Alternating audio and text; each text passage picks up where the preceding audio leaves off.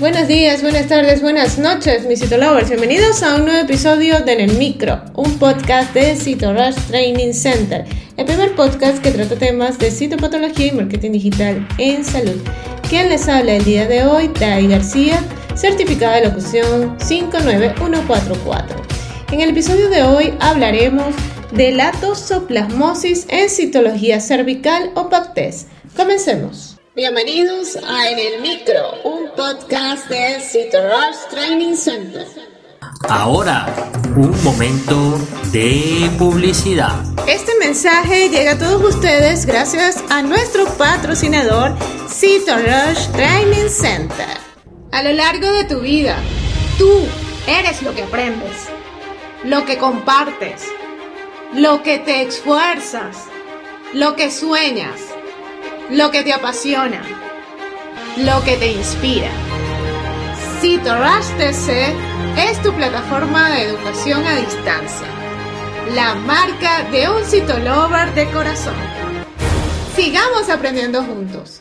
La toxoplasmosis es una enfermedad que se produce como consecuencia de una infección por el parásito Toxoplasma gondii, uno de los parásitos más comunes del mundo.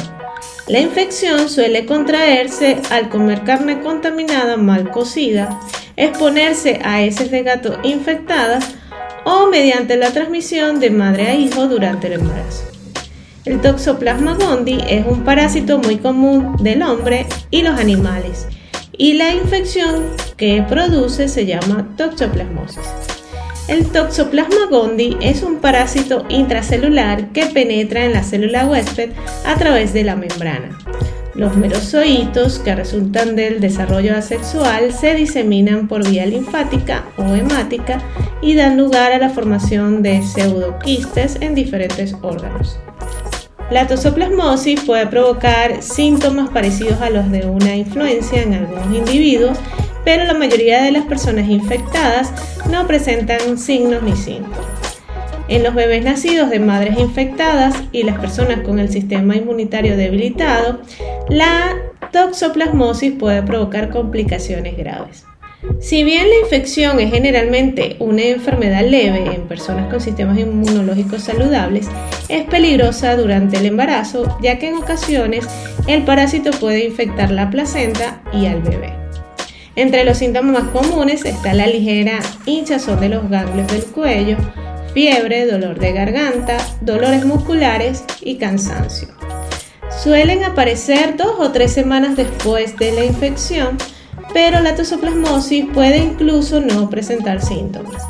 Este parásito se encuentra generalmente en las heces del gato y puede ocasionar enfermedades muy graves, ya que puede llegar a infectar al sistema nervioso central. Otra de las complicaciones es que puede ocasionar desde infecciones leves y asintomáticas, así como infecciones mortales que afectan mayormente al feto, ocasionando una toxoplasmosis congénita. También puede revestir gravedad cuando afecta a inmunodeprimidos como infectados por el VIH sin tratamiento antirretroviral efectivo. Se considera a esta enfermedad una zoonosis infección transmitida desde los animales a los seres humanos a través de diferentes vías de contagio, siendo los hospedadores definitivos el gato y otras seis especies de felinos. Las medidas de prevención son particularmente importantes en las mujeres embarazadas y consisten en normas generales de higiene para evitar la transmisión por alimentos o agua contaminada. No consumir carne cruda o mal cocida y evitar contacto con heces de gato. Afecta sobre todo a jóvenes y si bien su localización típica es la linfática, puede afectar a otros órganos tales como la órbita, la piel, el sistema nervioso central, el sistema respiratorio superior, incluso el tracto digestivo y genitourinario. El tratamiento en este caso suele ser pirimetamina, sulfamidas o clindamicina. Ahora bien, el diagnóstico en citología cervical es raro se observa en pocas ocasiones y en todas se trata pues de mujeres menopáusicas con un epitelio vaginal muy atrófico. En las redes sociales publicaré algunas de estas imágenes y también pueden buscarlas en el blog de citorushtc.com. Los toxoplasmas, en este caso, de citología cervical, se acantonan en alguna célula profunda formando pseudoquistes como forma de resistencia. También podemos encontrar trozofoitos de tosoplasmosis en citología cervical. Esas imágenes, como les dije, las dejaré en las redes sociales.